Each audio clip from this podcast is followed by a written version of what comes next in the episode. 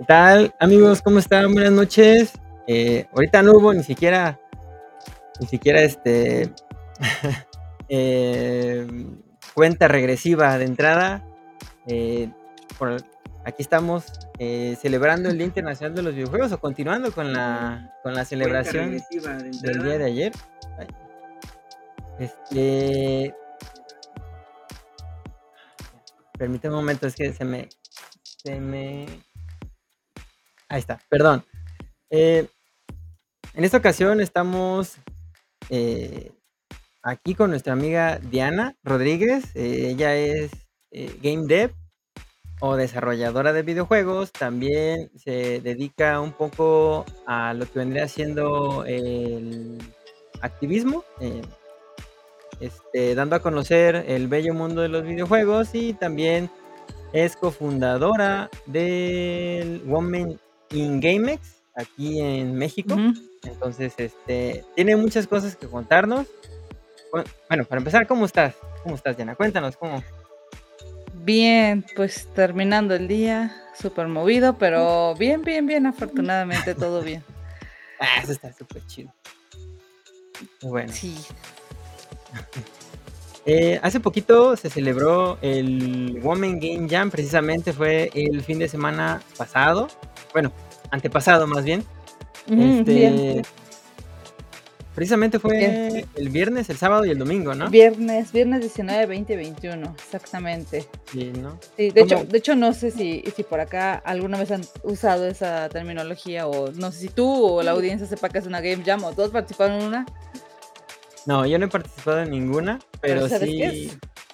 sí, ¿Sí? es A ver, este, el, vendría siendo como, como una, bueno, es un evento en el cual, este, hay un reto, en este caso es desarrollar un videojuego en ujú, 48 horas, sí, ¿no? De, eh, hasta donde yo tengo entendido, eh, esta fue la quinta edición, sí, ¿no? Del Women Game Jam y eh, forman equipos multidisciplinarios en los cuales no necesariamente es eh, rigurosamente estricto el que sepas desarrollar o programar videojuegos, eh, pero lo puedes hacer desde el punto artístico, ¿no?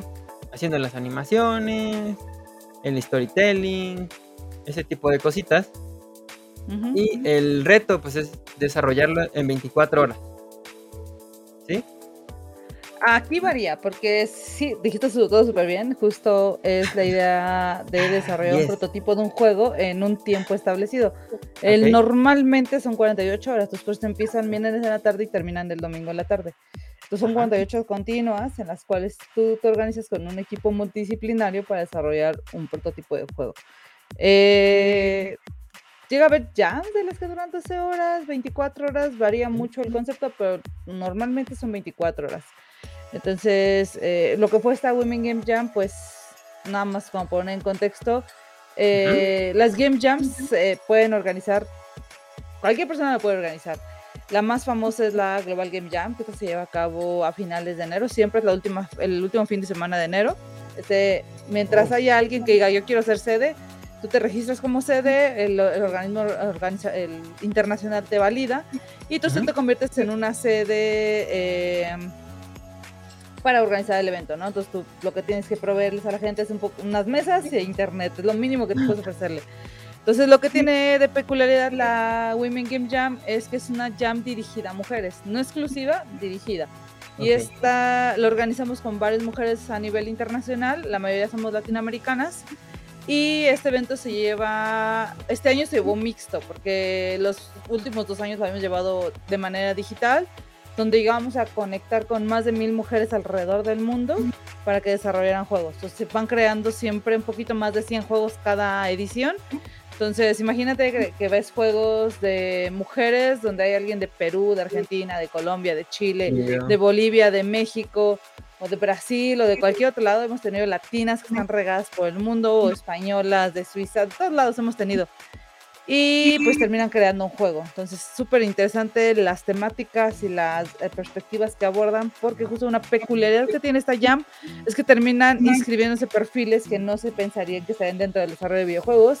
He tenido biólogas, arqueólogas, arquitectas, eh, pedagogas de muchos perfiles y lo interesante es cómo se mezclan estas carreras con el desarrollo de un juego. Entonces, pues digo que las narrativas, a veces las interacciones son un poquito diferentes y un poquito más interesantes por la peculiaridad de estos perfiles. Entonces, este evento lo llevamos solo una vez al año.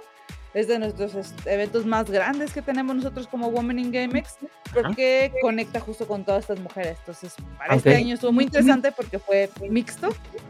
Tuvimos una sede acá en Ciudad de México y las la y de manera online donde todas conectaron con personas de todo el mundo. Y pues era curioso porque las personas luego los equipos que teníamos son en presencial decían ah pues otras dos personas de mi equipo están online o otra persona de otro país o un mexicano de algún otro lado de la república entonces terminaban haciendo equipos mixtos eso fue muy interesante y pues eso trata de reunir a gente, desarrollar un juego y presentarlo y pues sentirte como cada vez más bichote y así como, oh sí, yo puedo desarrollar un juego aunque nunca he estado en esto y nunca he tenido la posibilidad de acercarme a esto. Esas son las primeras bases para quien tiene curiosidad en eso del desarrollo de videojuegos. Y, y para alguien que nunca ha estado, o sea, quizás te lo pregunto desde otra perspectiva, pero eh, conociendo a tanta gente, a tantas niñas, mujeres y jóvenes que han este, eh, participado dentro de las diferentes ediciones del Women Game Jam, eh, lo que has visto, qué tan difícil es para ellas como que participar, entender el ambiente del desarrollo de videojuegos, este, como que hallar un, lugar, porque hay veces en que pues, puede ser un poco complicado. Es curioso la manera en cómo yo las he visto y cómo ellas se, se refieren y pues yo lo que he visto y de lo que me han dicho es que llegan como con este temor, siempre, siempre se acercan antes del evento, así como es que yo no sé desarrollar, yo no sé hacer esto, y se sienten intimidadas. Eh, y es algo que yo veo mucho y siempre yo repito, es como la habilidad no depende del género.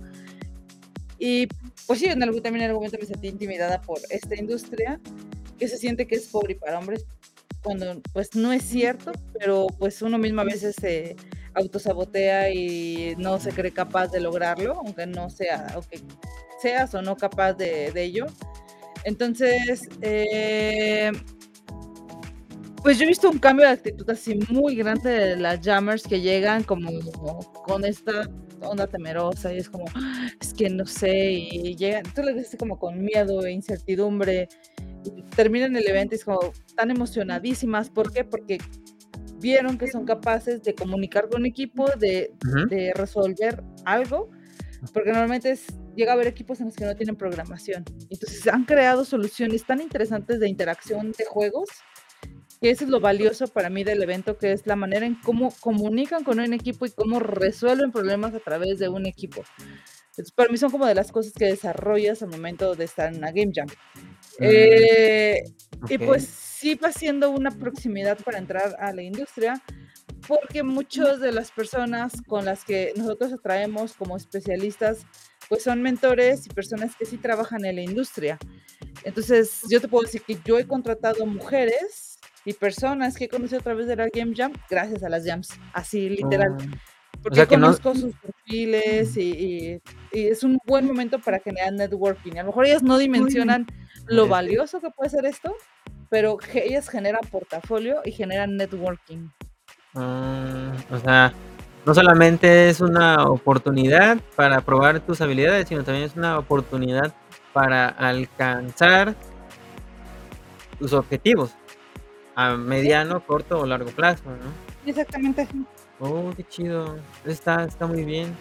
De hecho, eh, eh, eh, como comentaste, o sea, la industria de los videojuegos mayoritariamente está, ahora sí que, podríamos decirlo, las plazas que más ofertan son para, para hombres, ¿no?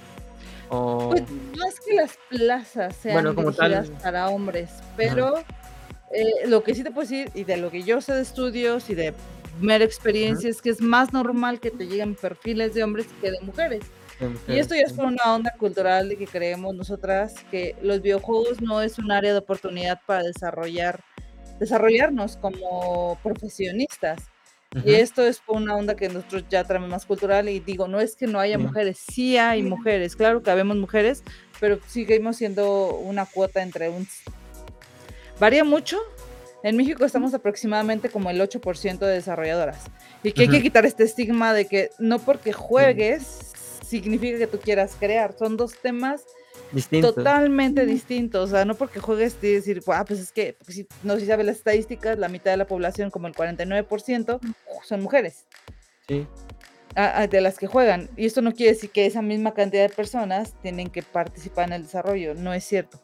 Entonces, la participación en desarrollo es mucho más pequeña y son por otros motivos, por otros factores. Y entonces eh, una es por el marketing, otra es porque nosotras, al menos mi generación, que estamos hablando un poquito entre los millennials y centennials, que crecimos eh, con esta idea de que los videojuegos pertenecen a los niños, que es algo que se desarrolla solamente para ellos, y que muy pocas fuimos acercadas a, a, interactuar con juegos desde pequeñas. O sea, realmente, si tú preguntas a las mujeres, la mayoría te va a decir, eh, yo jugué videojuegos porque mi, eh, mi primo, mi hermano, eh, algún hombre me trajo esa consola y yo jugaba cuando iba a su casa o cosas así. Entonces normalmente era muy difícil que una niña le regalaran eso. Sí pasaba, llega a pasar, pero era muy raro y muy difícil. Entonces a nosotros se nos asignaban los roles de cuidado, los roles de biológicas ya los niños todos los desafíos matemáticos, de construcción y todo esto. Entonces también es un concepto sociocultural que se nos adapta a nosotras y como sociedad y como cultura de que nosotras no podemos pertenecer a estas industrias, a estas formas de entretenimiento y que además es como pues eh, el juego no verse como una manera de pues para poder laborar. Entonces son muchas cuestiones que hay que ir derrimando y que creo que con el tiempo van a ir cambiando y a lo mejor tú lo estás viendo eh, y viviendo también, y yo que yo ya, yo ya estoy ahí rozando casi los 40, entonces, eh, puedo decir que se siente esa... No, no tengo 40, pero ya, ah. este, ya casi. Este, entonces puedo decirte que, que, que, son muchos motivos, todos los que yo he estudiado, todo lo que yo he visto, todo lo que yo he leído, que son muchos factores en los cuales nosotras no participamos en estas áreas. Y, pero yo estoy confiada en que estos números y estas perspectivas van a ir cambiando y no porque quiera meter esta inclusión forzada, sino yo soy de la idea de que cuando tienes equipos diversos, las narrativas y las cosas que creas van a tener mayor jugo, van a tener, vas a crear narrativas diferentes y esto vas a abarcar nuevos mercados y pues estas personas se van a sentir representadas. Entonces, por eso yo soy muy de la idea de tener equipos con equipos diversos. Multidisciplinarios con mucha gente. Más allá de multidisciplinarios diversos, diversos en ah. etnias, diversos en razas, diversos en ideologías. Cuando tienes una diversidad en tu equipo, eh, vas a crear nuevas narrativas bastante más interesantes y donde hay gente que se va a sentir representada con esas historias. Sí, de hecho, pues, me imagino que ha de ser, como tú dices, más enriquecedor el hecho de tener a gente que quizás varía en la forma en la que piensas tú, en la que piensa el compañero de al lado o la compañera de al lado y ver que eso no solamente le ayuda al, crecimiento del proyecto que tienes en el momento, ¿no? sino a ti también te ayuda a crecer como persona. Exactamente, entonces está muy interesante y yo soy persona que va a abogar mucho por esas situaciones y porque va a abogar por, por porque sea una mejor industria para todos y que se generemos contenido para más personas, para nuevas audiencias. Y para todos aquellos y todas aquellas, aquellos que quieren entrarle al mundo de los videojuegos, ¿qué tan difícil, qué tan difícil fue para ti? O desde inicio, desde que entraste en la carrera o desde muy chica sabías que te ibas a dedicar a eso. Nada, nada, definitivamente no sabía. En la vida hubiera pensado que hubiera terminado haciendo videojuegos. M aquí. Este, pero pues ya tiene 10 años que empecé yo con mi empresa. Y pues no ha sido fácil porque. Sí, Big Monster, sí. Eh, yo nunca pensé que iba a tener, a pronto tenía una empresa que se iba a dedicar a esto, que no, realmente fue algo que fui adquiriendo por la marcha y fue gracias a mi socio, a este Luis, que él fue el, yo le digo que es el que me hizo Coco Wash de vamos a hacer esto y cuando ya desarrollamos el primer prototipo juego para una marca y ves a alguien jugar tus juegos, es como, ¡ah! es una sensación muy increíble que alguien disfrute de lo que tú desarrollas. Entonces, ya de ahí nos fuimos perfilando como empresas y a generar estos contenidos de experiencias y juegos y de entrenamiento y nos hemos especializado como esta área. Eh, pues ya llevamos 10 años trabajando con clientes y nuestra especialidad ha sido el desarrollo mobile es donde más nos hemos movido y pues ya estamos ahorita desarrollando una propia IP, eh, una IP de nuestra, de un juego mobile, eh, un juego casual, eh, bastante robustillo, en el que estamos ahorita.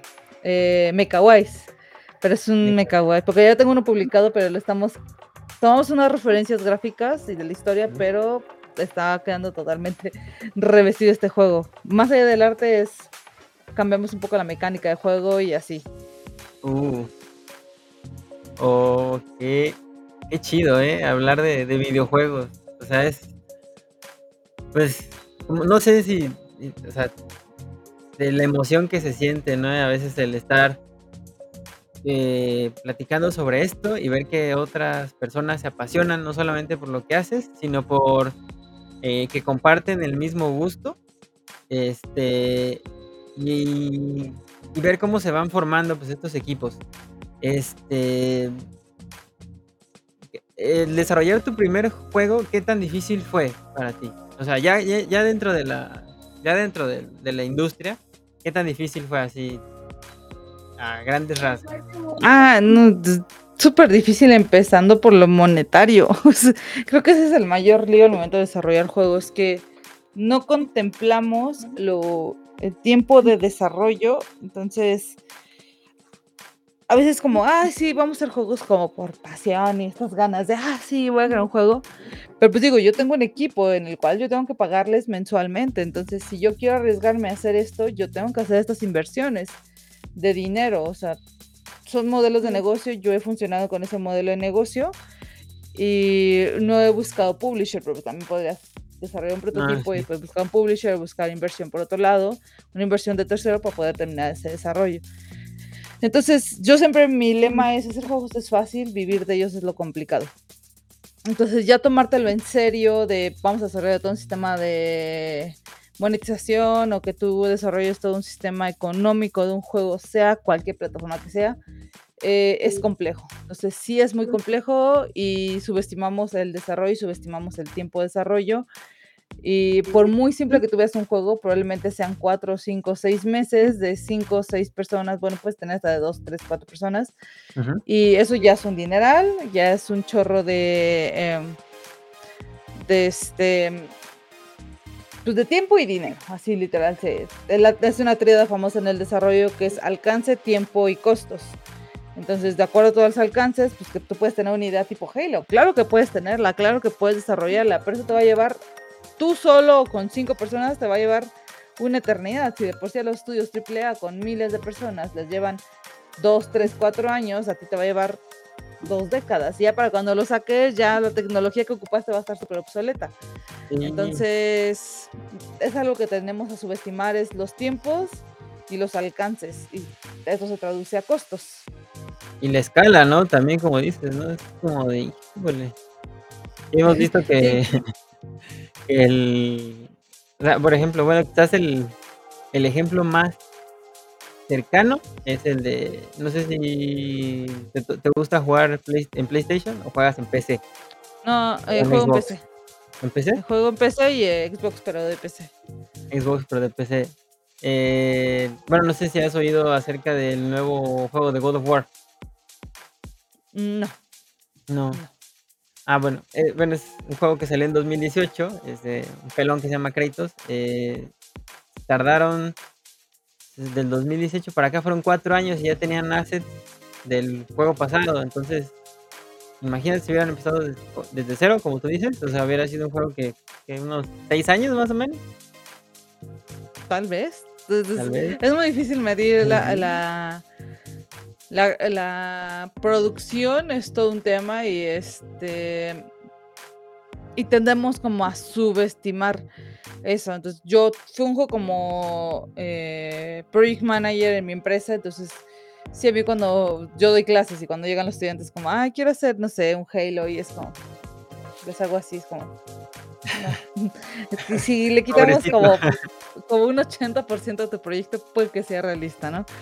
Porque no dimensionan el alcance de mm. los proyectos. Entonces, tú puedes ver el Flappy Bird así súper sencillo, no sé, Candy Crush así cochino juegos, súper sencillo. No es cierto, hay un chorro de trabajo. El, el juego, el desarrollo mobile es muy complejo por el hecho de los sistemas económicos lo que es la retención de usuarios, lo que es este el mantener, son juegos vivos, son juegos que le estás generando contenido todo el tiempo. tienes que estar escuchando a tu usuario, tienes que estarle dando promociones. Candy Crush lo dejas de ver medio año y ya tiene un cambio. Sí. Entonces es una máquina de trabajo así constante y no dejas de trabajar en ese proyecto. No es que lo saques y te olvides como, voy con el siguiente proyecto. Es un proyecto que está vivo. Entonces, tendemos a subestimar ciertas cosas, es como es que tú no sabes el súper trabajo que hay o la cantidad de gente que está involucrada en ese proyecto. Y la cantidad de tiempo que a veces, ¿no? Toca, toca invertirle, ¿no? ellos ya no están desarrollando para diciembre, ellos están desarrollando para enero del próximo año ya.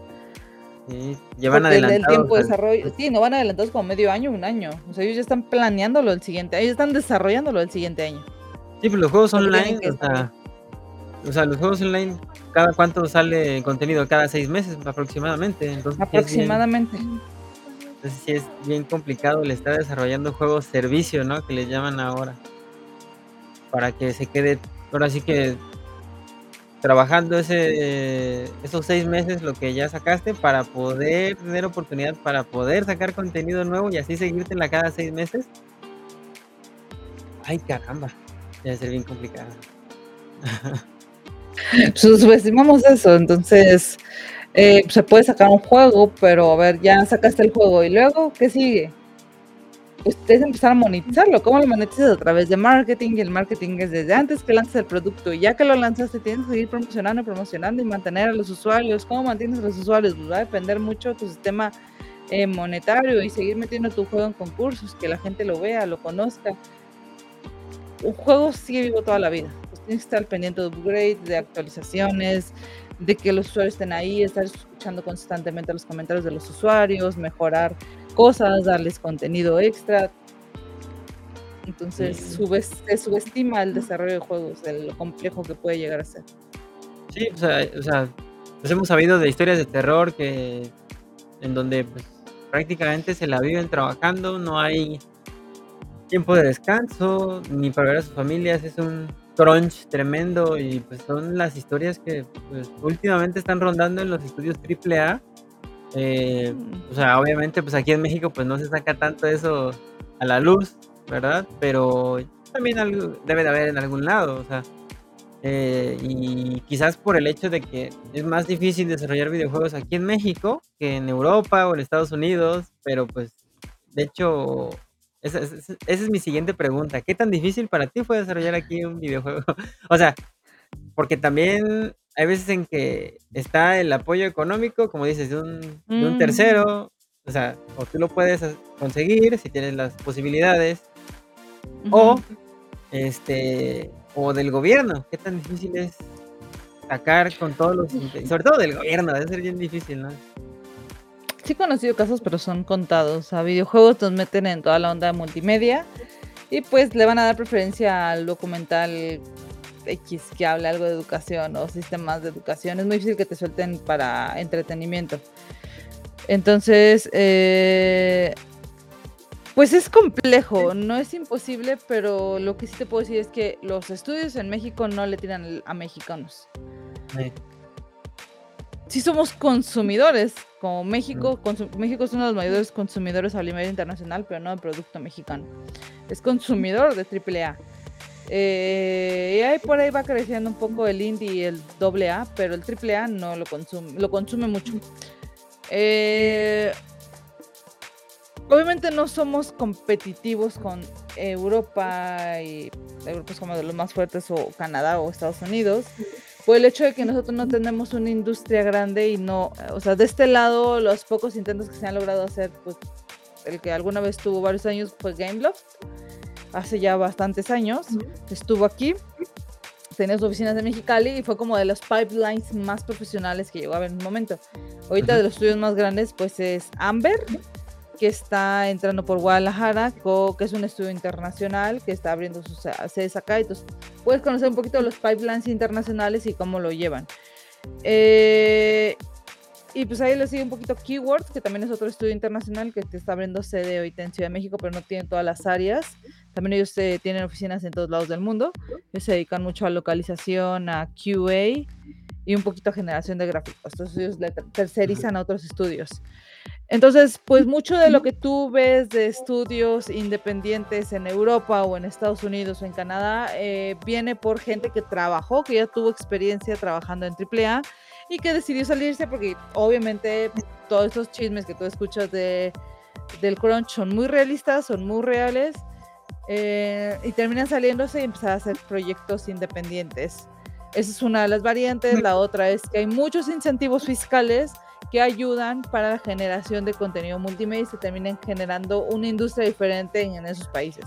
Canadá es una de ellas que incentiva mucho a los ciudadanos canadienses para generar empresas de ese índole porque Canadá ya está posicionada como el, el país que genera eh, animación, videojuegos, todo lo que tiene que ver como con entretenimiento digital. Entonces les condena, o sea, yo sabía de lo que me han platicado una amiga que estuvo en Canadá en Ubisoft y dices que eh, Quebec les condena tanto impuestos que si no fuera por eso no existiría Quebec en, que diga Ubisoft en Quebec. Entonces hay muchas cosas fiscales que favorecen a, la construcción de esas empresas. aquí te puedo decir que de los estados que más favorecen eso es Guadalajara, que sé que está apoyando eh, como tal, pero en otros lados, yo como empresa pequeña, los impuestos, si no sabes manejarlos, te comen. Es horrible tener una empresa aquí en México una microempresa en México es, es horrible. Los impuestos son de la cosa más espantosa que puedes creerte, da coraje. Entonces, o sea, simplemente tener una empresa en México ya es complejo. Entonces, una, una, empresa de este índole es un poquito más complejo, no es imposible, pero pues si uno que no tiene conocimiento de administración de empresas, de contabilidad, pues le va subiendo la escala de dificultad más uno, más uno, más uno. Pero es conocer un montón, es conocer un montón de gente y es aprender a hacer negocios, aprender a administrar. Son muchos roles que muchas veces en los indies no dominamos en México y Latinoamérica y tratamos de imitar modelos de Estados Unidos, de Canadá o de Europa que no encajan con nuestras leyes, con nuestras oportunidades, o sí, más que nada con nuestras leyes y pues no ha funcionado al 200. Te puedo decir que hay varias empresas en México que sí lo han logrado y que viven netamente de sus juegos. Pero, eh, obviamente. Lienzo es una de ellas, ¿no? También. Eh, no, sí viven de financiamiento ellos. Ah, es que tardas, o sea, si te tardaste desarrollando algo dos años, necesitas el financiamiento, o sea, de dos años. Y, ya una vez sale el juego, nada te asegura que tu juego va a primero recibir el fondo de inversión y segundo ya a partir de ahí recibir ganancias. Puede ser que a la larga te dé dinero, muy a la larga, pero pues al menos 3, 4 años la vas a sufrir. Entonces, ¿ves lo que hace la AAA? Genera... No, sí, dime, dime. Adelante, como que... No, adelante. dime, dime, dime. No, es que me acordé del juego que se llama. De hecho, lo salió para PlayStation, creo, y salió para Nintendo Switch, Greek Memory of Azure. Y para PC. Fue. Creo que es de Navegante Game, si no me equivoco. Es de... Greek. Digo porque lo jugué en Switch. Ajá, ¿El de Greek? Este, el de Greek, ajá. Ese ah, está. ajá, ajá en lo personal se me hace muy buen juego, se me hace, tiene buenas mecánicas, no está caro, pero pues como dices, es, a veces es muy difícil, ¿no?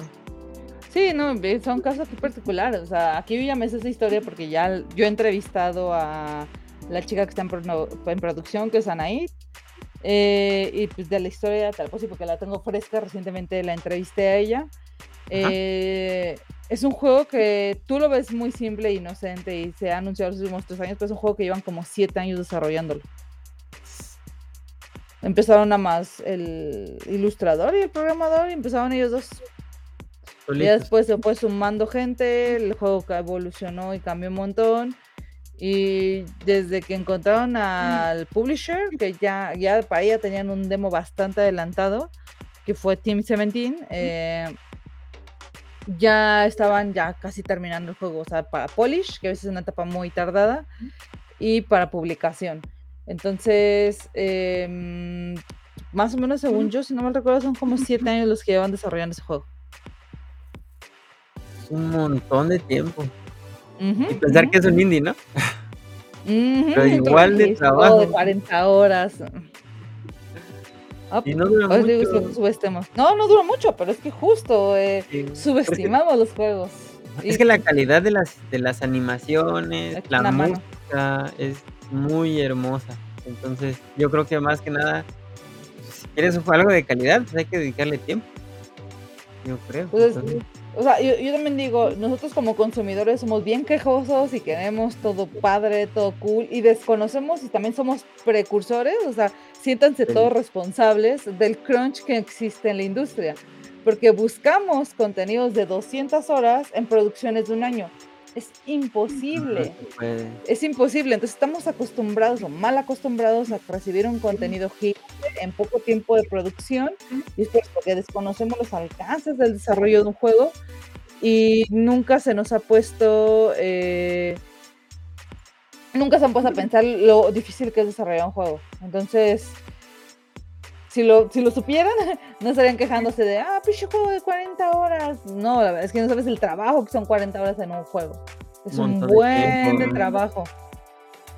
Y es mucho tiempo. De hecho, pues yo creo que llegas a un punto en la edad en la que se suman tus actividades de todo el día y al final es como de tener un juego de 40 horas.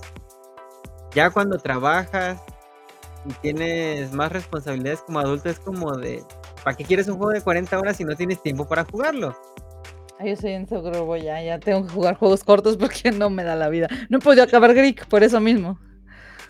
o sea, y es un juego no, muy corto y ahorita, nada más, paréntesis, eh, estoy jugando Red Dead Redemption, lo llevo jugando desde el año pasado. No puedes acabar. no puedo acabar por falta de tiempo. Sí, claro. Por falta de tiempo, pero, pero digo, si hay gente que sí lo juega. Pero el detalle es que queremos pagar nada por producciones de 40 horas, porque, ay, ¿cómo si pago mejor 800 pesos por un juego que me da 200 horas de juego, no?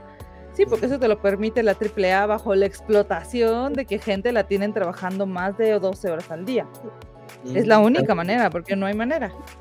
Sí, pues salieron, o sea, salieron notas o filtraciones de que había en Activision, había crunch, y no solamente crunch. Todos lados. En, todos lados. Hay, entonces sí es bien complicado y creo que ahí es donde uno como, como consumidor. se anda preguntando, ¿no? Si, o sea, si, lo que estamos haciendo está realmente bien, pero pues ahora sí que... Claro, y, es como, ¿cómo consumimos el indie? Para mí la respuesta y el futuro de los videojuegos va a ser lo indie eh, sí va a existir la AAA, pero si no damos el valor a los juegos indies, que a veces hay juegos de 10, 20 horas hermosos, súper completos y no los valoramos. Es como, ¿por qué voy a pagar 300 pesos por un juego de 10 horas y pago tanto más y tengo este juego de 200 horas? Hay, bueno, nomás como, así como dato está, no sé si conozcas a Kane, está en Nintendo Switch precisamente. Es un Kane sí. Sí, es un juego, este, este jueguito indie me costó, me costó 60 pesos. y es un juegazo. O sea, y es una de las de las este pues ahora sí que una muestra de que los juegos indie son juegazos en historias, mecánicas y animación. Y son sí, también. Chiquitos que pueden llevar años, no sabes la, cantidad de años o la cantidad de esfuerzo que hay detrás de, no lo sabemos en muchas ocasiones. Sí, realmente es como, y como ese juego hay muchos más, este, está a nosotros nos tocó reseñar el de afortunadamente el de el de lienzo. El último que salió, el de Aztec Forgotten Gods, también es un juego que se llevó muchos años. Ujú, como 4 Este, años. Sí, como 4 años y, pues, a la gente pues fue un poco dura con él, a pesar o sea, lo está pasa eso, ¿no? De que a veces, eh, uno como consumidor, volvemos a lo mismo, Te de digo, de que pide mecánicas muy pulidas, o sea, imágenes súper nítidas, en 4K, o sea, y pues, no, a veces no se puede, o sea, no se puede, no porque no quieran, sino porque llegas a un punto en el que quizás el financiamiento ya se acabó. Entonces, tienes que sacar el juego con tus propios recursos y tiene que ser como de lugar. Exactamente, Y ya estás bien ensartado y lo quieres sacar, ¿no? Exacto, y, o sea, como que dejamos de lado el el contenido por la por la imagen de al final, pero pero, pues, a veces quizás darle una oportunidad a esa clase de jueguitos, de juegos pequeños, de de que nos demuestren de que no son tan pequeños, sino que son realmente aventuras enormes y nos den horas y horas de diversión, porque también eso, o sea, un juego un juego pequeño puede ser rejugable una y otra, y otra, y otra vez. No necesariamente tienes que jugarlo una vez y párala ujú. de contar, o sea, son cosas que o sea, en la primera pasada puedes encontrarte algo y en la segunda te puedes encontrar otra cosa y así, o sea, pero ya depende de de cada uno y, este pues pues, invitar a la gente que no que no sea a veces tan tan dura con los juegos que se hacen con el corazón, porque realmente un indie es eso, a veces. O sea, se hacen con el corazón más que con con el dinero. Sí, sí, sí, pues justo, no sabemos todo el trabajazo que hay detrás de hasta que no lo vivimos, hasta que no lo vivimos es cuando nos damos cuenta, es como y valoras esas pequeñas cosas. Y y bueno, ahorita nos comentabas un poquito del de este último título en el que estás trabajando. Más o menos. ¿nos nos podrías contar fecha de salida? Eh, Prevista, tengo prevista, 3 prevista. meses tengo 3 meses trabajando en él, eh, nada más empezamos ahorita 3 personas, ahorita se van a involucrar más personas, porque lo que le falta es un buen de arte. Eh, entonces, no sé, yo espero el primer prototipo alfa, yo creo que va a estar saliendo septiembre, octubre, para diciembre, y un prototipo ya más jugable para todo público, pulido yo creo para diciembre de este año. Para diciembre de este año. ¿Y y en qué plataformas los tienes pensado sacar? ¿Móviles y únicamente exclusivamente móviles? Móviles, no, y vamos a probablemente, eh, queremos sacarlo para PC, pero justo queremos probar qué tan bien funcionan las mecánicas, porque Ah. es diferente un touch, un tap, que un click. Entonces, Sí. si no validamos con usuarios del todo bien, apenas vamos a validar con usuarios en mobile, pero para eso tenemos que tener un flujo completo del juego antes de poder, eh, validar para seguir validando lo que noso primero internamente se valida. Entonces, Ah, apenas vamos a entrar como en primeros, eh research con usuarios, ahí si quieres sumarte a la lista de research Sí, para dar, eh, feedback, Sí, totalmente perfecto. bienvenido. Sí, igual nos puedes pasar el link y lo podemos compartir. Eh, bien. Sí, ahorita todavía es muy cerrado porque todavía estamos, Ah, eh, perfecto, pero sí, ah, probablemente ahorita es un grupo cerrado, así como es un área de lo que es el Ah, user research, que es okey. buscas usuarios y validas, porque es más fácil ver, empezar a ver pequeños detalles y es más fácil verlos en persona o bajo un cuestionario como más controlado. Oh. Pero Ah, sí, perfecto, pero ya me ando yo ando invitando a todo mundo acá, así, Oh, sí, en algún momento, en algún momento, y que y que jueguen después de eso, ¿no? Y no solamente mi juego, sino, pues, todos los que se desarrollan en México, y que vean que en México se se crea contenido de bastante calidad, porque, pues, nosotros desarrollamos contenido apuntando a otros lados del del mundo, y a veces no es porque seamos malinchistas, también es por el poder adquisitivo. O sea, el poder adquisitivo de alguien en Japón, de alguien en Europa, de alguien en Estados Unidos, es nada comparado a lo que a nosotros nos puede costar $1 Sí. Un dólar aquí puede ser muchísimo de lo que un dólar en Estados Unidos es nada. Y ahora sí que la forma de ganar dinero aquí y allá es muy distinta, y también Ujú, eso influye. y de hecho, había hay estudios de que, eh, los juegos mexicanos los compran más los extranjeros que precisamente los, ahora sí que nuestra gente. Pero es por eso, o sea, yo ya lo veo de esta manera de que eh, no es porque no quieran, o sea, sí en parte es porque no se conoce, pero también viene de la del hecho de que el poder adquisitivo, o sea, para que a ti te vaya bien como estudio, pues hay estándares de costos y va a ser más fácil que algún europeo, que alguien con una, una moneda con mayor denominación pueda pagar esto que alguien de tu propio país o de una moneda inferior al dólar. Sí, pues ahora sí que va a haber gente que en lugar de comprarse un juego prefiera comprarse un kilo de tortillas y un kilo de huevo. Exactamente, es por eso que los juegos premium, que diga premium, funcionan bastante, porque la gente prefiere pagar con tiempo que con dinero. Sí, es lo que suele pasar. Pero pues ya, para, para irnos despidiendo, ya se manda lengua a la traba. Este, eh, ¿qué, ¿cuál es el juego que a ti te inició en el mundo de los videojuegos, pero desde el punto de vista como jugadora? Que tú dices, ay, este juego, mira, ¿cómo lo quiero? Ay, em, como desarrolladora no, no creo que haya uno, pero así como en el como en el interés de juegos, eh, hay, tengo recuerdos de niña. Afortunadamente yo conviví con consolas de muy pequeña porque tengo dos hermanos mayores. Mi hermano mayor me lleva 10 años, entonces sí me tocó convivir con consolas viejitas. Pero yo no jugaba, solo veía. Pero de los que yo tengo muy buenos recuerdos es del Ocarina, no, del cual estoy diciendo Ocarina, del este, este juego de Zelda se me acaba el nombre. Estoy pensando en los de ya 3D. Este, ah, Zelda Pixel, se me acaba el nombre, ese nombre de Zelda. Este. Mi cabeza solo está como Karina, Karina, Karina, Karina. No, no es Ocarina. Este. Vamos a googlearlo. Esa es la que iba a decir. espérame. En mi cabeza no sale más que Ocarina of Time eh, en mi cabecita, pero no. Es el de. A ver, a ver. Creo que era para el Nintendo ese. de hecho salió una edición de, del, Game Watch con ah, ese juego. Legend of Zelda. Ah, Legend of Zelda, sí, tal cual. De hecho creo que se llama Ocarina of Time, ¿no? No, no, no, el Ocarina ya es 3D y ese salió para el 64. Yo lo jugué en el el de Nintendo que se abre así, se me el nombre. Eh, no, no, no, el, el 10, el 10, el 10. Pero ah, este, el The Legend of Zelda, eh, salió para NES. Ah, a mí me gustaba ver a mis hermanos jugarlo, así me quedé así.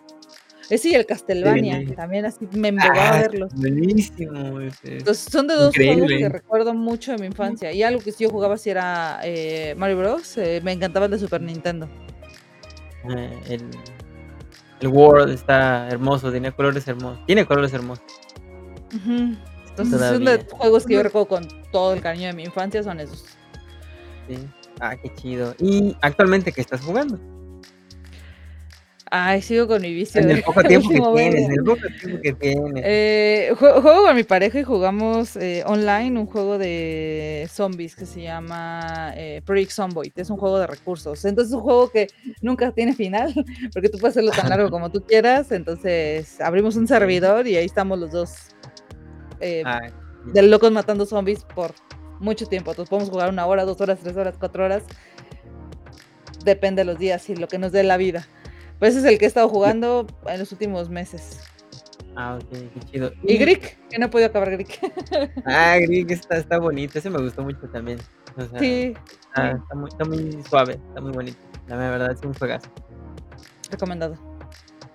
Sí, recomendado al 100. Y eh, invítanos a, a, seguir, a seguirte en redes sociales, a seguir tu proyecto Big Monster Game y a seguir eh, tus próximos lanzamientos. Pues a mí me pueden encontrar como todos lados, justo creo que aparece en el live como Diana Kodashi o Kodashi, estoy en casi todas las redes sociales. Eh, pueden seguir a Big Monster Games, es un pulpito verde, logo, eh, o a Woman in GameX eh, con X al final. Pueden seguir todo lo que hacemos nosotros porque, pues, digo, cada mes tenemos al menos una plática y todos los eventos que hacemos desarrollamos durante todo el año. La mayoría son online, entonces pueden entrar a ver todo el contenido que tenemos y hacemos.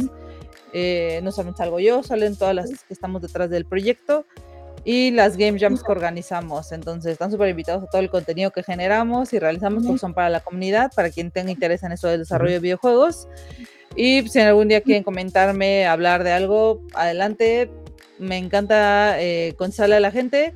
Luego tarda un poquito, podrán preguntarle a, a Mau, que de repente como, ay, ya hablé en Twitter y sí, pero sí contestó. no. Está bien rápido. Entonces, eh, pues sí, pueden seguirme para mí o a Big Monster, a Women in GameX, ahí vamos a estar a gusto de contestarle cualquier duda o pregunta que tengan.